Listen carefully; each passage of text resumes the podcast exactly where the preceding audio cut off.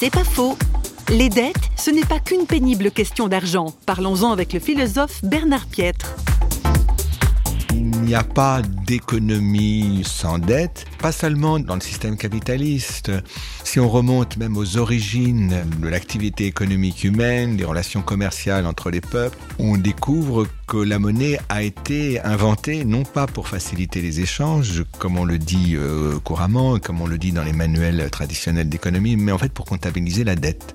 Donc c'est une vieille histoire. Alors ça a des aspects négatifs, bien sûr, au sens où la dette peut s'inscrire dans des relations de domination de servitude, mais en même temps, si on y réfléchit bien, il n'y a pas de relation sociale qui ne suppose des dettes mutuelles. C'est des petits gestes de la vie quotidienne où on reconnaît euh, des dettes mutuelles.